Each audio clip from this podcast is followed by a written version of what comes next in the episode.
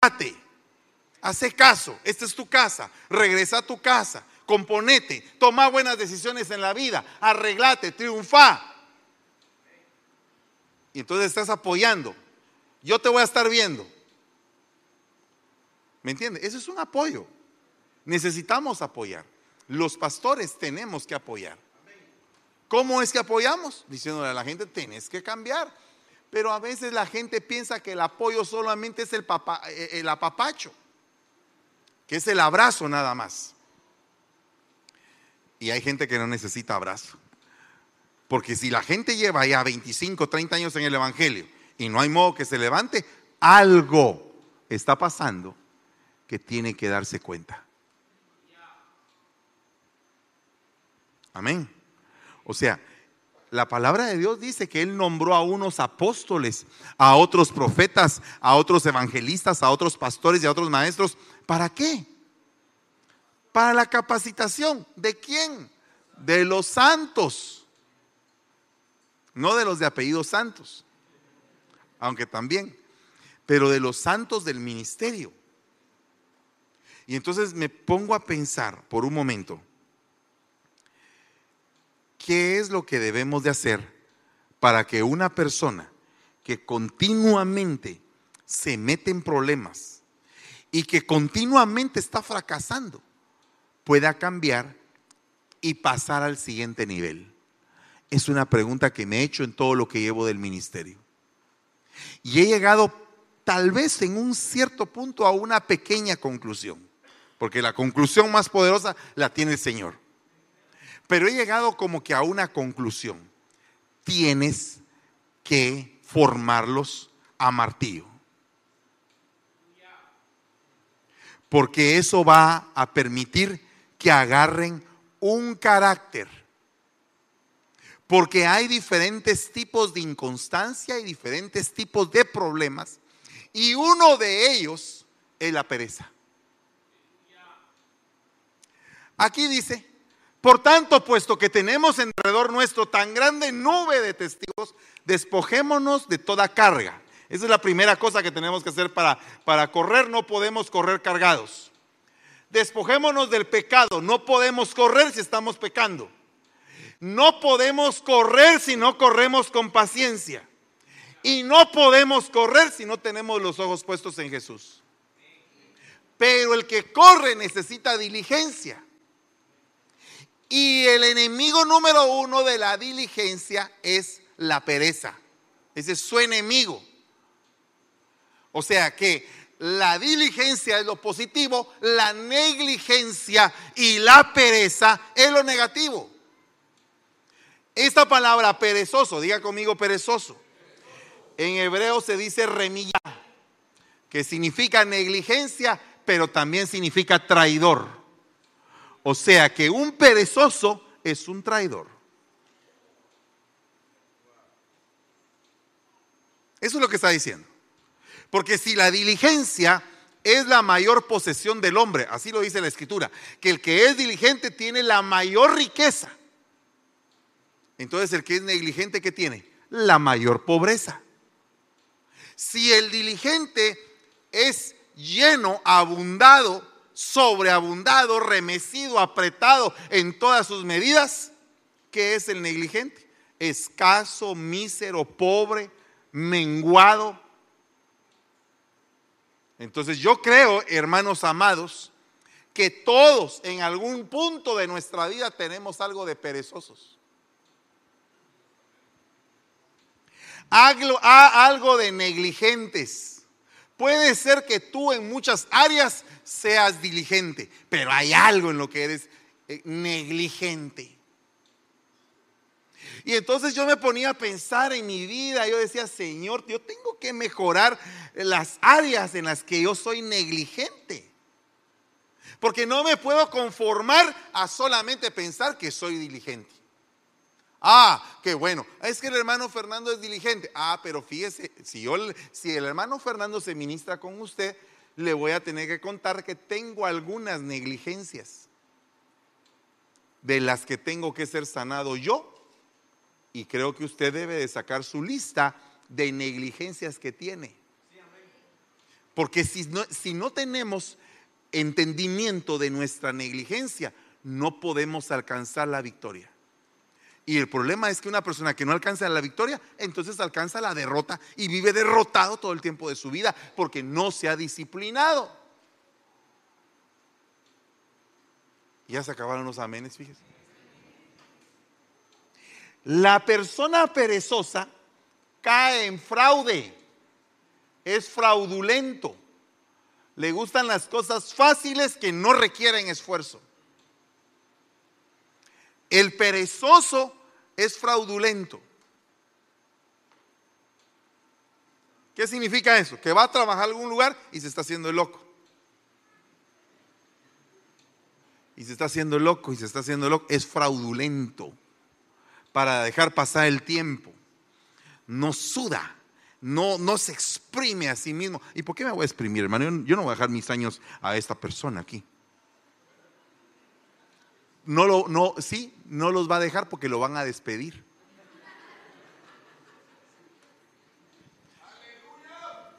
¿Qué le parecería que yo me enteré de alguien así, ah, X, eh, en, un lugar del planeta Tierra que lo mandaron a limpiar?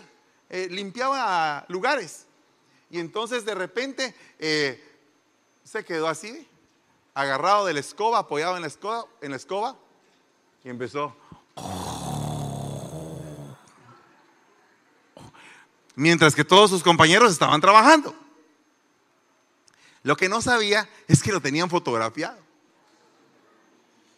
Habían, hay unas bombitas así color negro, fíjese en las oficinas. Que usted dice, ay, qué bonitos esos adornos en el techo, son cámaras. No, le, tenían, le tenían hasta la posición así. ¿Y cuál era su cama? La escoba con la que limpiaba. Se apoyaba en la escoba y ahí dormía.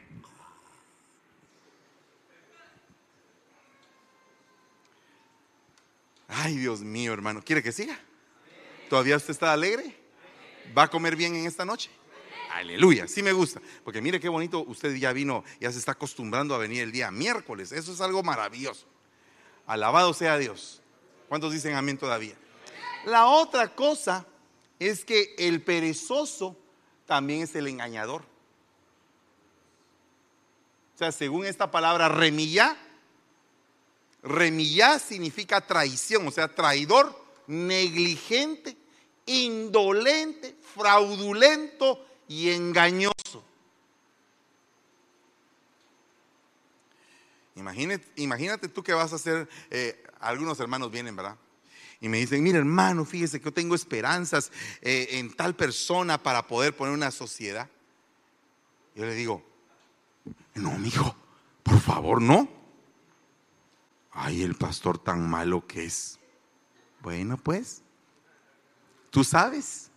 Yo cuando ya le digo a alguien, tú sabes, es porque ya no me voy a meter. Si yo alguna vez le digo, tú sabes, ya no me meto. Ya no estoy en el business, no me eches a mí la culpa. ¿Verdad? Ya tú sabes, tú eres experto, ya, ah, ok, no hay problema. Mira, hermano, que le voy a prestar dinero a no sé quién porque me, no le prestes. Hermano, préstale pues si tú quieres. Tú sabes. Tú sabes es, no vengas aquí a fregarme después. Te caíste y te rompiste la cara porque tú sabes. Tú sabes cómo te la rompiste. Tú sabes. Hay que tener cuidado con ese, tú sabes. Amén. Y eso yo lo practico con mis hijos. Con mis hijos biológicos. Cuando empiezan con la onda de que no, papá, que no. Tú sabes, mi hijo, tú sabes. Y como eso es una tradición, conmigo también lo practicaron.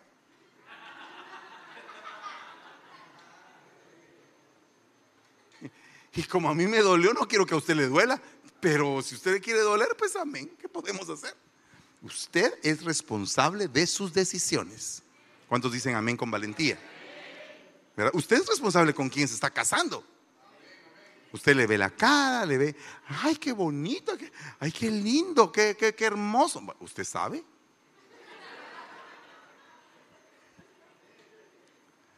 ¿Verdad? Hay hermanas, es que la gente pide mal, hermano. La, gente pide mal.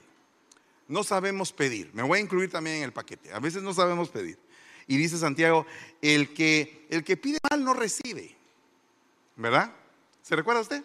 No recibís porque pedís mal, dice Santiago. Pero algunos, por tercos, ¿verdad? En lugar de pedir, agarraron. Y agarraron lo que no debían. ¿Cuántos dicen todavía amén? Entonces, el problema es este, que a veces uno agarra para la carne y otros a veces agarran para el espíritu. ¿Verdad? Entonces hay un montón de hermanitas aquí. Ay, pastor, yo le estoy pidiendo al Señor un ministro poderoso que predique la palabra, que viva en la iglesia. Entonces dice uno, la hermanita está pensando bien. Entonces uno ya empieza a echar el ojo. Entonces uno le dice, mira hermanita, eh, fíjate que el hermanito aquel que viene ahí caminando y un hermanito así sencillo con su Biblia y tal. Nunca falta la iglesia, nunca, nunca falta la iglesia, le digo yo. Nunca falta la iglesia, el hermano. Es bien preparado en la palabra de Dios, predica con valentía, siempre se mete con el Señor, profetiza, habla lenguas eh, del Espíritu, lenguas angélicas. Es especialista en todo tipo de géneros de lenguas en el Espíritu y eh, el hermano es tremendo. Y entonces, ¿sabe qué me contesta el hermano? Pero es muy feito. Ah. ¿Y qué estaba pidiendo? Pues estaba pidiendo, pidió un espíritu, ¿no? ¿Verdad que pidió un espíritu? Pidió un espíritu de un ministro poderoso, que aquí queda, pero nunca se fijó en el cuerpo. En cambio hay otras que solo en el cuerpo se fijan, fíjese. Ay, hermano, ese hermano que está ahí, qué bonito ese hermano. Es una creación de Dios.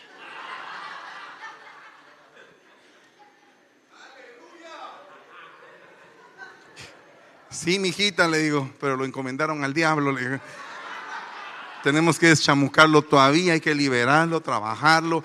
Mira, tal vez de aquí a unos 5 o 6 años, tal vez 10, depende. Algunos casos tardan hasta 20 años, así como vienen. Ese no. Ese no. Ay, hermano, usted lo que me hace. Tú sabes, pues. Tú sabes. Pero hay otras hermanas sabias, prudentes, sensatas, con aceite en la lámpara, ¿verdad? Y entonces dicen, queremos, amado pastor, alguien que tal vez no sea tan exageradamente eh, bien parecido y que se meta con el Señor. Ah, eso ya cambió un poco. Amén.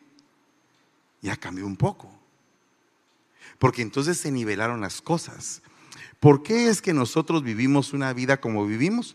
Porque vivimos desnivelados, hombre. No vivimos en equilibrio. Y otra faceta para ganar la carrera es tener equilibrio. ¿Cuándo ha visto que gana la carrera alguien que esté tropezándose y dando vueltas ahí en lo que va en el camino? Tiene que ir equilibrado, corriendo, hasta llegar a la meta. Amén. ¿Cómo corres tú? En la carrera del Espíritu, en la carrera del Señor. ¿Cómo corres?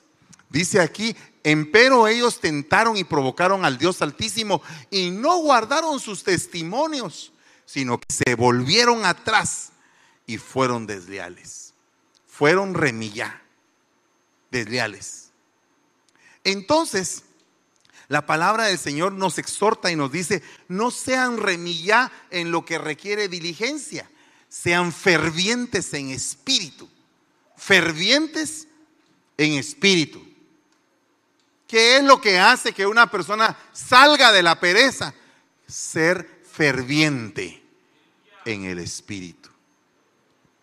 ¿Qué es ser una persona ferviente? ¿Alguna persona me puede describir qué entiende como ferviente? Constante, ¿qué más? ¿Ah? Activo, ¿qué más? persistente, con fuego, fuerte, insistente, animoso, entusiasta, alegre, definido. Entonces, ¿por qué si sabe qué es? Si sabe qué es, ¿por qué le tengo que predicar yo? Todos saben que es ferviente y entonces se tienen que comportar como fervientes. ¿Verdad? No solamente el concepto, sino que también la actitud, amados hermanos. Dios Todopoderoso, el que hizo los cielos y la tierra, se ha dignado Él a fijarse en nosotros, a fijarse en el polvo del polvo, del polvo del polvo, microbio del polvo. Dios se ha encargado de fijarse en nosotros y de levantarnos a ser cabeza. Porque usted lo que no sabe es que el Señor a los que han aprendido a ser cabeza, los va a poner como cabezas en su reino. Y saber qué tipo de encomiendas les va a dar a esos que son cabeza. Ay, hermano, ¿Cómo así? Yo no sé de eso. Entonces significa que también allá en el cielo vamos a trabajar. ¡Hala! Hermano, qué terrible. Allá en el cielo vamos a trabajar y vamos a comer. Ay, Dios mío. Pues ustedes son los del día miércoles. Los del día miércoles son constantes, son las columnas de esta iglesia, son poderosos, eh, son llenos.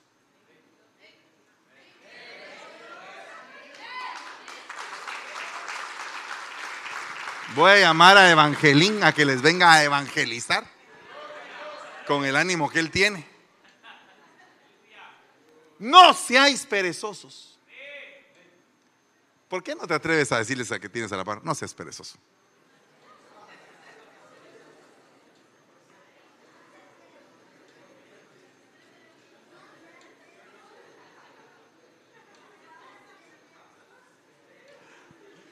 ¿Qué es ser ferviente? ¿Qué es estar metido, conectado, ser parte de? ¿Cuántos quieren ser parte de? ¿Quieren estar conectados? Así conectados, así. Aquí estamos rajando cote. Le vamos a entrar, vamos a derribar Jericó en el nombre poderoso de Jesús. Vamos a caminar, vamos a hacer lo que tengamos que hacer. Ok, gloria a Dios por eso, pero para ser ferviente, dice que antes de eso tienes que ser afectuoso afectuosos los unos con los otros con amor fraternal. Mira, qué terrible sería que alguien fuera afectuoso contigo y tú no fueras afectuoso con él. Porque entonces te estás saliendo de este parámetro. Amén. Como decir, eh, vení para acá, Jurito, ya te tomé yo de mi, de mi modelo el día, el día, de hoy. Pero así, así corriendo, así como ferviente en espíritu, pues, o sea, así. Los, eh, allá tenemos la segundera, mira, se va así, mira. Yo ya siento que ya no, y que no me da la boca para terminar. Entonces, afectuoso. ¿Qué es afectuoso? ¿Qué tal, Jurito? ¿Cómo estás? Bien.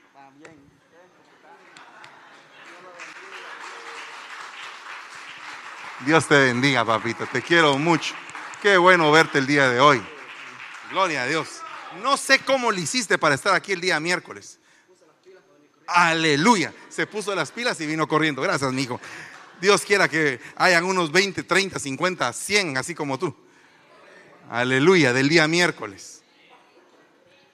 ¿Qué te parece una iglesia así? ¿Qué te parece una iglesia loca? Loca. Una iglesia loca, sí entregada. ¿Qué tal estás? Gloria a Dios que viniste.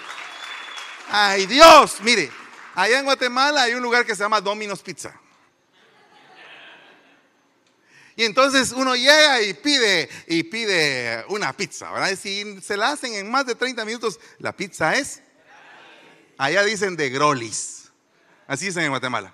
Y entonces los cuates empiezan a hacer la masa y todo, y fa, fa, y pa, la ponen ahí hasta golpean la pizza, así como que el golpe tiene que ver algo, ¿verdad? ¡Pah! Así en la harina la estiran y todo, dos vueltas. Y ahí lo ponen ahí. eh, eh, y uno ve esa emoción con la que están haciendo la pizza. Ya solo la emoción ya te da hambre. Ya te da hambre, ya. Ay, este aquí va a terminar esta pizza, ¿verdad? Y entonces le echa todos los ingredientes: doble queso, champiñones, chiles, pimientos, jamoncito. Uh, Yo pedí una full combination en este momento, así. Entonces, carne molida y todo el asunto ahí. Y paz, y ponen la, ponen la, la pizza en una banda. Y, y va esa banda así que uno ve cómo se va derritiendo el queso así.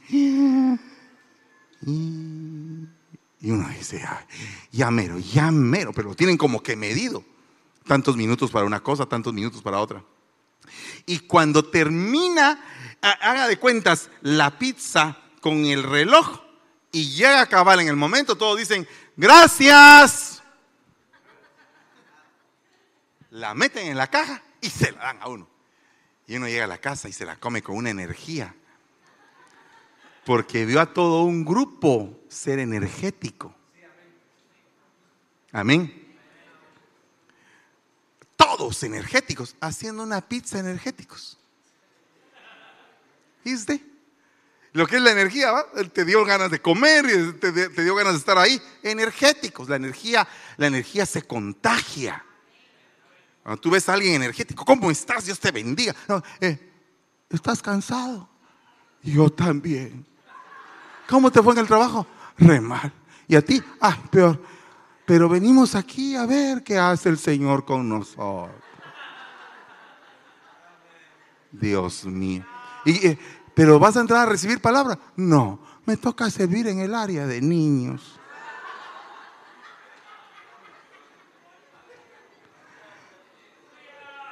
Ay, primo Speedy. Me toca dar la clase en niños. Pero fíjate que no me ponen atención, pues. Sí que te van a poner atención, papadito. Vas a entrar así. ¿Qué quieres que todos los niños empiecen a caminar también así? Hombre. ¿Qué te pasa? Si el área de niños es, ahí es energía viva. Ahí es de entrar así, pero con ganas. De entrar con una peluca puesta. ¿Y, ¿y usted quién es? "Eh, Soy el maestro. Un disfraz, un eh, traje de policía. Tal vez salen todos los niños corriendo. ¿Verdad? O sea, de todo puede pasar, ¿no? Cuando tú tienes el espíritu ferviente, algo pasa. Porque es una necesidad hacer las cosas bien. Hacer todo bien es el espíritu ferviente. Ser afectuoso. Estar comprendiendo que los niños necesitan una lección poderosa. Ja, ¿Sabe qué me pasó el primer día que fui al área de niños? Ah, eh, en primer lugar, a mí el que me convenció para entrar en el área de niños fue un hermanón así. Estaba con su sombrero de Indiana Jones. Y entonces, bienvenido al área de niños. Te voy a mostrar la visión, hermano, me dijo. Ah, la mía me empatiné, hermano. Cuando me mostraron la visión, yo, yo me quedé impactado de lo que estaban haciendo en niños. Yo dije, yo aquí quiero estar. Fue el primer departamento donde serví, en el área de niños. Y entonces me tocó dar la primera prédica. Me dijeron, te toca predicar tal día. Dije yo, me toca predicar. No, ay, me toca predicar. ¿De qué voy a predicar? No sé. Ah, me toca predicar. Me recuerdo que le llegué con mi esposa asustado, no dormí, pesadillas, ataques del demonio tuve ese día. Me estaba levantando a las 2 de la mañana. Dios mío, el área de niños, necesitamos ver qué hacemos. Estaba yo. ¿Cierto o no es cierto? ¿Verdad que tuve un sueño así terrible ese día? Eh, porque me tocaba predicar. Mm, eh, O sea, no porque me tocara predicar tuve el sueño terrible, sino por la oposición a la que me iba a enfrentar. Me puse a orar y yo pidiéndole al Señor misericordia que me ayudara para poderles explicar a esos niños. Llegué, me recuerdo como que yo me sentía en ese momento como Gigi Ávila, fíjese usted. Le voy a explicar por qué. Le voy a explicar por qué. Fíjese, me paré Y empecé a predicar. Y que sí, que el Señor, y que aquí, que allá. Y todos los niños empezaron así con sus ojitos, así como de huevos estrellados. Y empezaron a decir, amén. Amén. Yo decía, cada vez que alguien te dice amén, te sentís que ya la hiciste. Que ya tenés el sartén en el mango, ya estás listo. Y entonces, y entonces al final les dije, ¿cuántos quieren recibir al Señor Jesucristo? Amén. Dijeron todos, hermano. Y todos levantaron la mano. Dije yo, Dios mío, yo soy el futuro Guille Ávila, dije.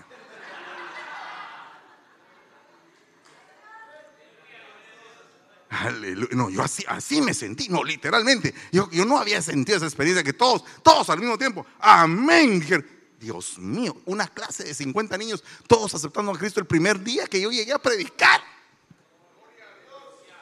Gloria a Dios. El día, ese fue un día lunes. El día miércoles tocaba otra vez. Ah, yo me empatiné. Yo le dije, si querés, yo de metiche va. Si querés, eh, yo puedo encargarme de los niños. Va, encárgate pues. yo me toca predicar otra vez. Y volví a llegar. Y les volví a predicar. ¿Y cuál fue la sorpresa? Que todos volvieron a aceptar. Todas las veces que predicaba, todos aceptaban. Cuando predicaban mis compañeros, todos aceptaban. Cuando predicaban las hermanas maestras, todos aceptaban otra vez. Y todo el año, todos los niños aceptaban. Todos los días. Entonces ahí dije, bueno, no es que sea tan bueno como pienso, sino que el corazón de ellos está dispuesto a recibir algo. Pero el niño tiene un corazón como que es una cajita que tiene encerradito algo bello y que tú tienes que destapárselo. Y destapárselo hasta encontrar la combinación. Pero una vez que entra y ves esos rostros de esos niños salvos, al hermano, esa es la mejor recompensa que tú puedas tener. Amén. Ese es el mejor pago que tú puedas tener. Es ver a la gente feliz. Por eso es que tenemos que aprender a ser afectuosos. Darle honra a los demás. Dice, daos preferencia los unos a los otros. Daos preferencia. a ese lo prefieren en la iglesia. A ti también te preferimos. Solo acércate, por favor. No te estés muy lejos porque a veces con tanta gente ya no te reconocemos acércate. Queremos hacerte sentir que te preferimos, porque eres nuestro hermano. Todavía no muy convencidos. Dice, gozándonos de la esperanza. Gozándonos de la esperanza. Tú, eh, cuando, cuando alguien llegue y te diga, no sé si se me va a arreglar este problema, se te va a arreglar. Se te va a arreglar. ¿Y tú cómo sabes? Porque se te va a arreglar. Veniste al lugar adecuado. Aquí te vas a encontrar con un Dios que hasta lo imposible lo hace posible. Se te va a arreglar la vida. Amén. Pero es que, mire, hermano, fíjese que tengo cáncer terminal, ya bajé, ya tengo todo seco. Ok, mi hijo, entonces prepárate. Porque dos cosas puede hacer el Señor. Dios puede hacer lo imposible para los hombres, lo puede hacer posible y puede hacer algo maravilloso. Te voy a explicar algo un milagro de esta iglesia. Otro milagro más de todos los milagros que ya tenemos. El hermano Mardoqueo, Mardoqueo Goches, el hermano que empezó la iglesia con nosotros, aquí, en este lugar, nunca se ha separado, nunca ha protestado, siempre ha sido una buena persona, siempre ha dado lo mejor de él, siempre ha sido honesto, mi amigo, una persona fiel en todo aspecto, él, todo el tiempo. Viene con el doctor, le, vea, le ven eh, eh, la sangre y necesita diálisis sus riñones ya no responden. Ya no hay más. Tiene que hacerse la diálisis. Él llega conmigo y me dice, papito, necesito que ores por mí para que el Señor o me sane los riñones o que tal vez algún, le toque el Señor el corazón a algún hermanito que me quiera donar su riñón. Algún legalista diría, y es de Dios el donar órganos. el mismo apóstol Pablo lo contesta y dice, yo sé que ustedes tenían un sentido de bendición tan grande en su mente que de ser posible me hubieran, si se hubiera podido sacar los ojos, me los hubieran dado. Así lo dice el apóstol Pablo. Y el mayor donador de sangre es el Señor Jesucristo.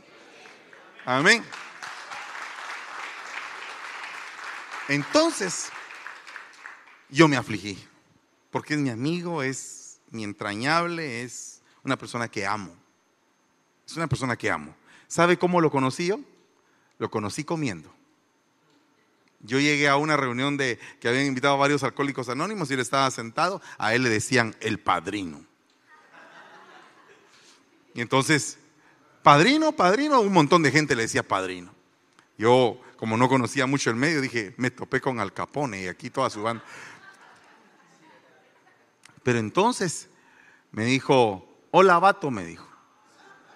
Tenía un su chongo aquí, el pelo así largo como tipo pirulingo, ¿verdad? Y, y entonces le dije, hola, ¿cómo estás? ¿Ah? Ah, bueno, aparte de eso, él era domador de serpientes en el, en el Salvador, pues usted. Y entonces eh, tenía un currículum así grueso, ¿verdad? Entonces, y todos decían, eh, eh, yo le dije, sentémonos, platiquemos un rato. No le platiqué mayor cosa del Evangelio en ese momentito, sino que empezamos a comer la carne asada que estaban haciendo. Y, yo no sé cómo Dios me dio tanta panza ese día que comí todo lo que quise. Era una cantidad de... Comía él y comía yo. Comí, como que estábamos como que debatiendo una situación a ver a quién le cabía más para comer. Y en eso estábamos platicando del Evangelio. Entonces me decía, a, mitad me decía, me gusta tu charla, vato, me decía. Seguí, seguí, eh, platicame de eso que estás hablando. Y entonces al final termina porque me dice, mira, un día de estos te voy a ir a visitar a tu iglesia, pero no me vas a pedir que acepte, porque no va a aceptar. ¿Tú sabes? Le dije.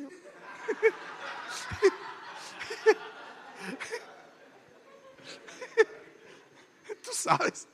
Y entonces, ok. Y entonces viene, Dios mío, se fue el tiempo. Y entonces viene y, llegó a la iglesia. Y entonces estaba ahí sentado y oyendo. Y en eso se para y empieza a caminar al frente. Y lo más tremendo, iba llorando. Y lo más tremendo es que me había dicho que no iba a llorar. Jamás voy a aceptar y jamás voy a estar chillando en la iglesia, me dijo. Puro Pedro, jamás te voy a negar. Terminó negándolo. Jamás me vas a lavar terminó lavándolo. Jamás comeré cosa inmunda, terminó comiendo. Amén. Hay que tener cuidado con los jamases, ¿verdad? Entonces, aquel pasó con su chongo. Ok, después del culto, hoy acepté a Cristo, está bien. No me vayas a pedir que me corte el pelo. ¿Tú sabes? Le dije yo. Sí, usted sabe, ¿ah? ¿Usted sabe? Y entonces, ¿qué fue lo que pasó? A que no sabe. Se cortó el pelo. Y llegó con el pelo corto. Entonces ahí sí ya no me aguanté. Y cuando lo vi me empecé a reír. y no que no, pues. Y no que no. Mira, vato, me dijo. No, no, no, no. No, no me malinterpretes. Te tocó el Señor, hombre te tocó el Señor. Cuando el Señor te toca en un mensaje, no estés viendo al que está predicando. Te tocó el Señor. El Señor te está tocando tu corazón en esta noche. Te está diciendo, arrepiéntete. Eso no está bien lo que estás haciendo. Arrepiéntete y búscame y yo voy a cambiar tu vida. Y tus fracasos los voy a volver victorias estaba con la diálisis. Ya se la iban a poner. Y me dijo eso. Y me, me dolió mi corazón. Dije, Señor, tú tienes que hacer algo, Padre. Por favor. Tú no puedes olvidar quién es tu siervo. Por favor, tú sabes quién es tu siervo. Yo te conozco, yo sé que tú puedes actuar en esto. La semana pasada recibí una llamada por teléfono. Y entonces le dicen por teléfono, eh, señor uh, Goches, eh, le queremos contar que tenemos un riñón para ponérselo. Él pensó que era una broma. Porque hay gente que pasa 20 años esperando un trasplante. Y él lo habían escrito, inscrito, lo habían inscrito seis semanas antes para donación. ¿Ya le pusieron el riñón?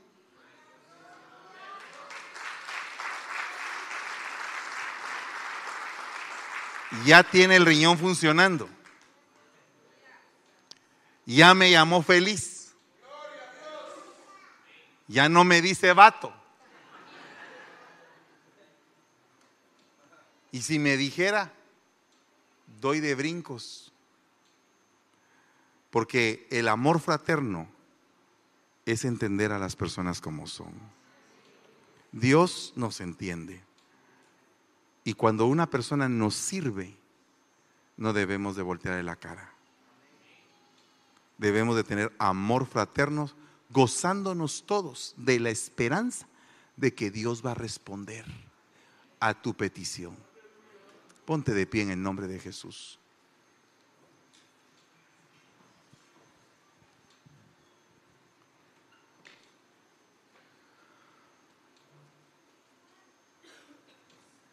En esta noche yo quiero hacer una invitación especial.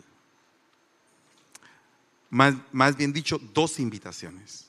La primera es, si alguien quiere hoy reconciliarse con el Señor. Yo le digo, no espere más, hoy es el día. No esté viendo si tiene títulos o no tiene títulos, si puede, no puede, si sabe, no sabe.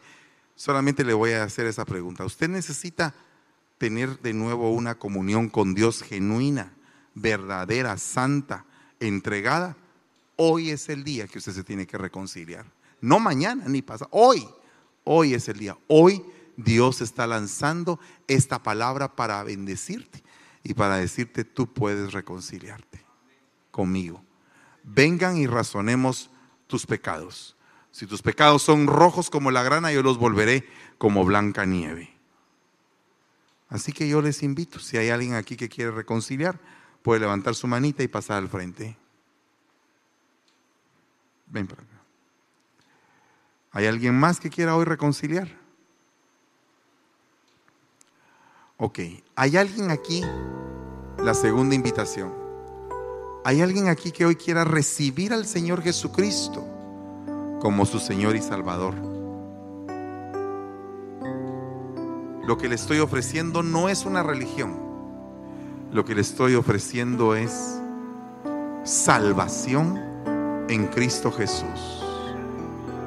Salvación por todos sus pecados, por todo lo que ha hecho mal, por sus malas decisiones, por lo que le ha conducido a esta vida que está pasando, que no es una vida donde usted se sienta lleno.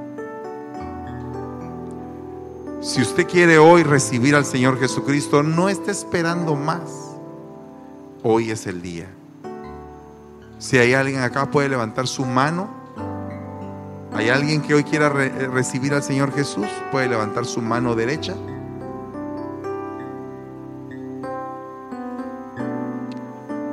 Es un momento muy especial para tu vida. Y si hay alguien que hoy quiere dejar la negligencia, la pereza, puede venir al frente. Vamos a orar para romper toda carga, toda negligencia, todo aquello que te conduce a no estar bien con el Señor. Esto requiere humildad, requiere entrega.